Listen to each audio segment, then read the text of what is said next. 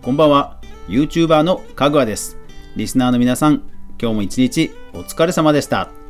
さあ先週もですねいろいろな動きがありました。マネタイズに関わる大きなねビジネスの動きもありましたので早速いきましょう。かぐわ飯。この番組は YouTuber であるかぐわが YouTube や音声配信メディア周りのニュースをゆるーくお伝えするラジオ番組です。スタンド FM、レック、ポッドキャストなど多くのサイトで配信していますので、ぜひお気軽にご購読ください。それでは、え毎週月曜日は音声配信メディア周りのニュースまとめをお送りします。今日はですね、2020年3月30日から4月5日までに起きました、え音声配信周りのニュースまとめです。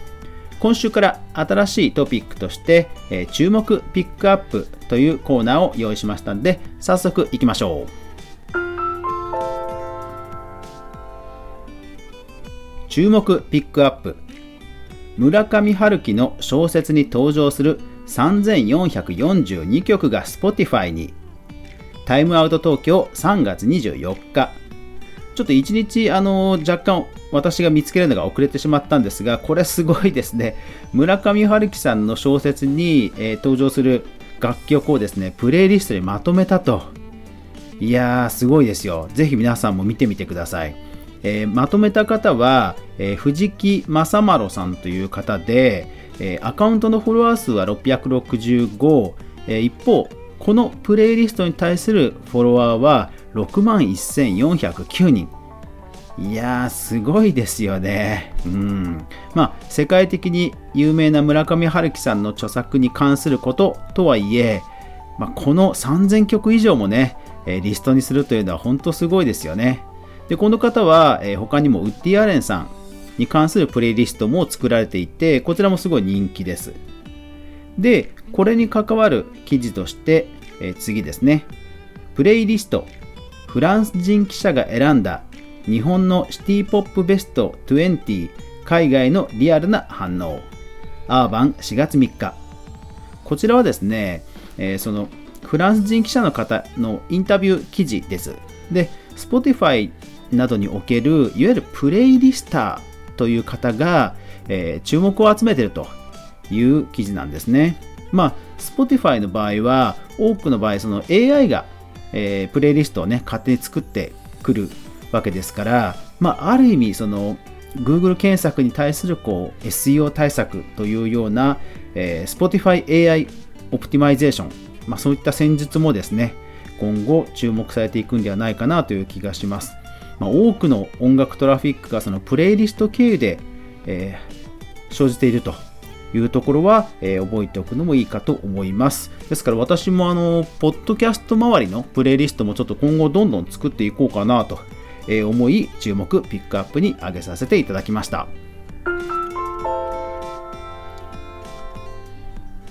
企画、プロモーション CIX、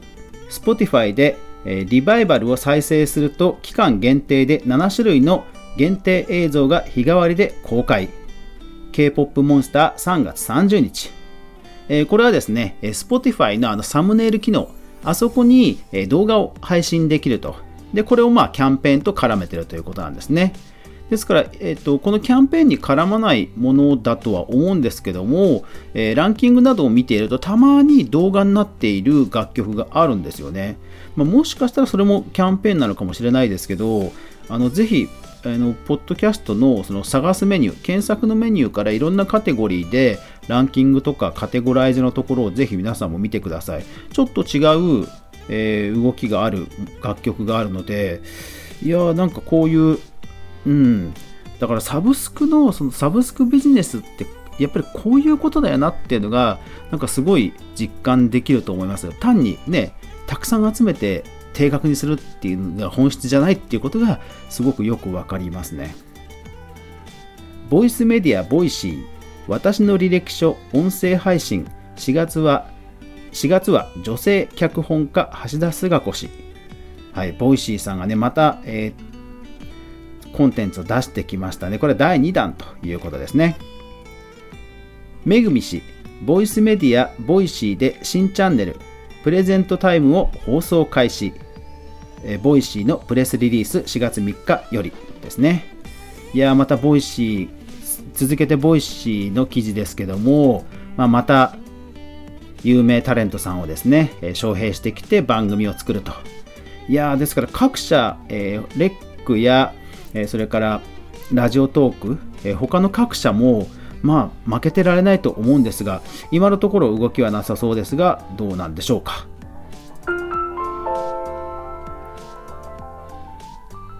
音声コンテンツ全般。水たまりボンドが水たまりボンドが Spotify ポッドキャストランキングで初週堂々のランクイン。家具は4月6日より。はい、こちらはあの私の独自記事なんですけども、えー、水溜りボンドさん、えー、オールナイトニッポンがね、えー、先週始まりまして、で、そのラジオ番組の配信として、まあ、ラジコやポッドキャストが配信されています。で、えー、Spotify のポッドキャストランキングでですね、64位ですね。まあでもトップ100に入る時点ですごいですよね。うん。これがだから有名アーティストの方や、ね、有名芸能人の方でしたら別ですけども、もうやっぱり YouTuber も、えー、もう肩を並べる勢いだということをまざまざと見せつけてくれたランクインだと思います。実際60位前後、60位前後にはどんぐり FM さん、それからゆとたわさんといったもう老舗の超人気ポッドキャスト番組が、えー、あるぐらいですから、まあ、さすがだなという感じですね。ちなみに、えー、オールナイトニッポンで言うと、三四郎さんや、えー、霜降り明星さんなどが、まあ、トップ10などに入るという、そういう、まあ、規模感です。 Dior Talks フェミニストアート、え、クリスチャン・ディオール公式より3月8日8日ですね。はい。これはすみません。発見が私が遅れていまして、え、今週にアップしました。えー、クリスチャン・ディオールもですね、えー、ポッドキャストを配信と。いやー、なんかじわり増えてますよね。しかも気合の入りようがすごいです。アドレスが、えっと、podcast.dior.com です。もう、もうね、続けていくぞっていう決意が伝わってきますね。信州小諸へバーチャル旅行を自宅で味わう温泉お花見動物園一般社団法人小諸観光観光局のプレスリリースより3月31日、はいえー、いわゆる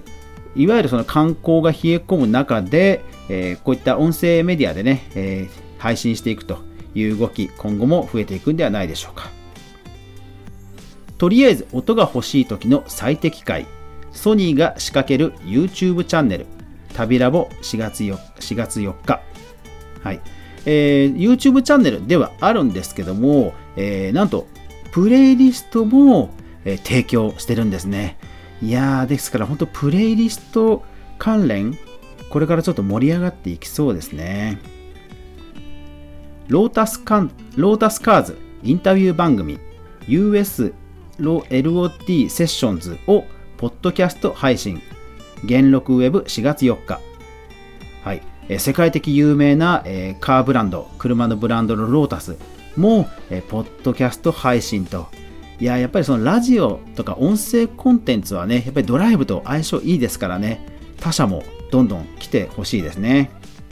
えー、ホンダや日産などオウンドメディアをね、持ってる、えー、国内メーカーもね、たくさんありますから、えー、どんどん音声メディア配信してほしいなという気がします校長 ANN 番組同士の積極交流で新規開拓狙いは完全にラジコリスナーオリコンニュース4月4日こちらは、えーと、インタビュー記事なんですけども「オールナイトニッポン」のねラジオ番組が非常に好調だと、まあ、その、えー、秘訣を、えー、聞いたという記事です。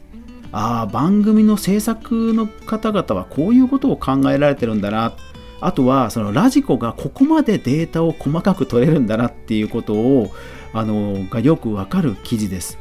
いやそう。あのテレビも最近は本当にその秒単位で視聴率が取れるんですよね。ですからそのレガシーメディアもやっぱりそのリスマーケティングっていうことではやっぱりノウハウがものすごくあるのでこの記事は本当おすすめ。配信者の方には本当おすすめの記事です。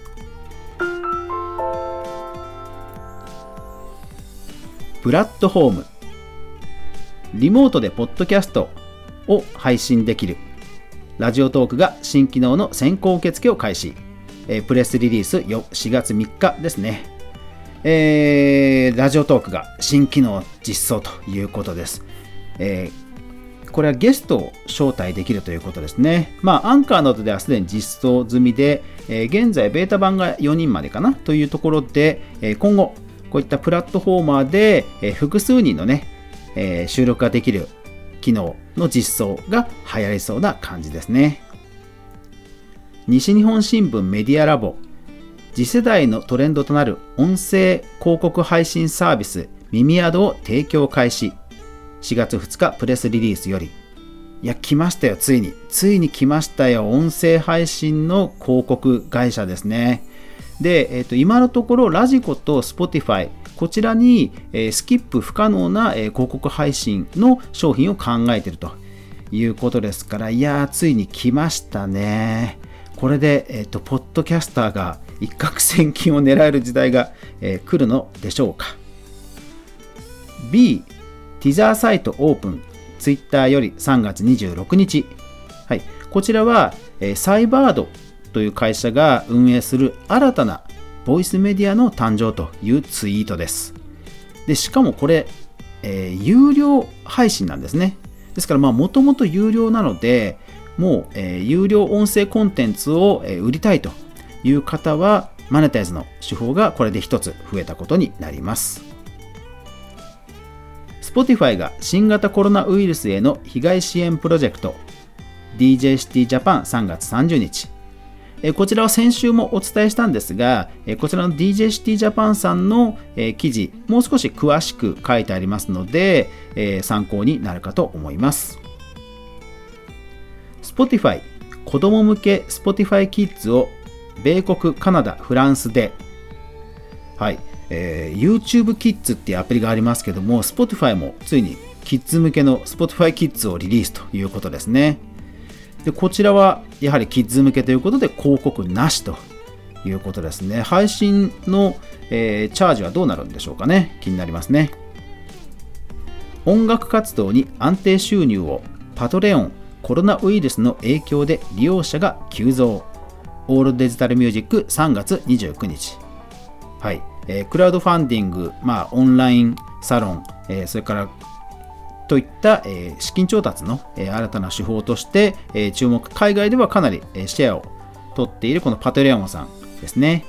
え最近はそのコロナウイルスの関連で利用が増えているという記事です。まあ、ぜひ日本にもね、どんどんこういうカルチャー広がっていくといいですよね。特に飲食店さんとかね、本当キャッシュが欲しい方たくさんいらっしゃると思うので、広がってほしいなと思います。Apple Watch で Hey Siri、Spotify で音楽をかけてが可能に。ファイルウェブ4月3日。はい。えー、腕時計に向かってね、Hey Siri を、え、叫ぶ人が増えるんでしょうか。というか逆にこれ今までできなかったんですね。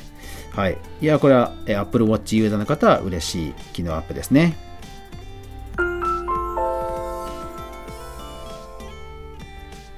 トレンド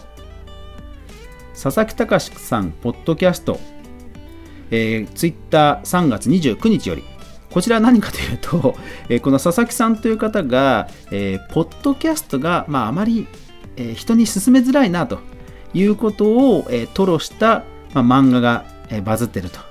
まあ、そうなんですよね。ポッドキャストってその技術の、技術の名前なので、ポッドキャストアプリって言われて、まあ、Apple Podcast ほら、ここにあるよっていうところまで説明しなくちゃいけないわけですよね。逆にボイシーやスタンド FM、レックなどであればもうこのアプリだよって言えるので、まあそういうもどかしさを吐露したところ共感を呼んでいると。早川五味、ラジオ番組を通じて得た気づきとは？マイダミニュース4月3日。えー、早川ゴミさん、インフルエンサーのね、早川さんのインタビュー記事なんですが、まあ、この記事を見ると、インフルエンサーの方が、まあ、Twitter やインスタなど、まあ、どんなツールを使いこなしているのかということがすごくよくわかる記事です。逆に言えばこれ全部確かに使いこなせば、うん、すごいことになるよなということが、えー、想像に難くないです。ですから逆に言うと、えー、マーケティング、えー、担当の方は、えそれである程度、えタスクを分類して、え予算のマネジメントの見通しを立てるということにも役立つかなと思ってピックアップしました。星野源さん、家でじっとしていたら新曲ができました。Together 4月4日。はい。えー、星野源さんがですね、曲を Twitter に投稿してですね、えー、どんどんみんなコラボしていいよということでつぶやいたところ、瞬く間にいろんなコラボが発生してきたというムーブメントの、えー、Twitter まとめです。えー、Together ではいろんな方のコラボのツイートがまとめられていて、えー、直近で話題になっていますのは高畑充希さんとの、えー、コラボ動画ですね。いやー、やっぱりアーティストの方もね、あのー、ご本人さんたちもライブとかできなくて辛いだろうでであろう中で、ね、こういう希望を与えてくださるっていうのは本当素晴らしいことですよね。はい。というわけで今週も様々な動きがありました。まあ相変わらず Spotify がね、いろんな動きを各所でしているわけですけども、えー、コロナ関連で、各プラットフォームも、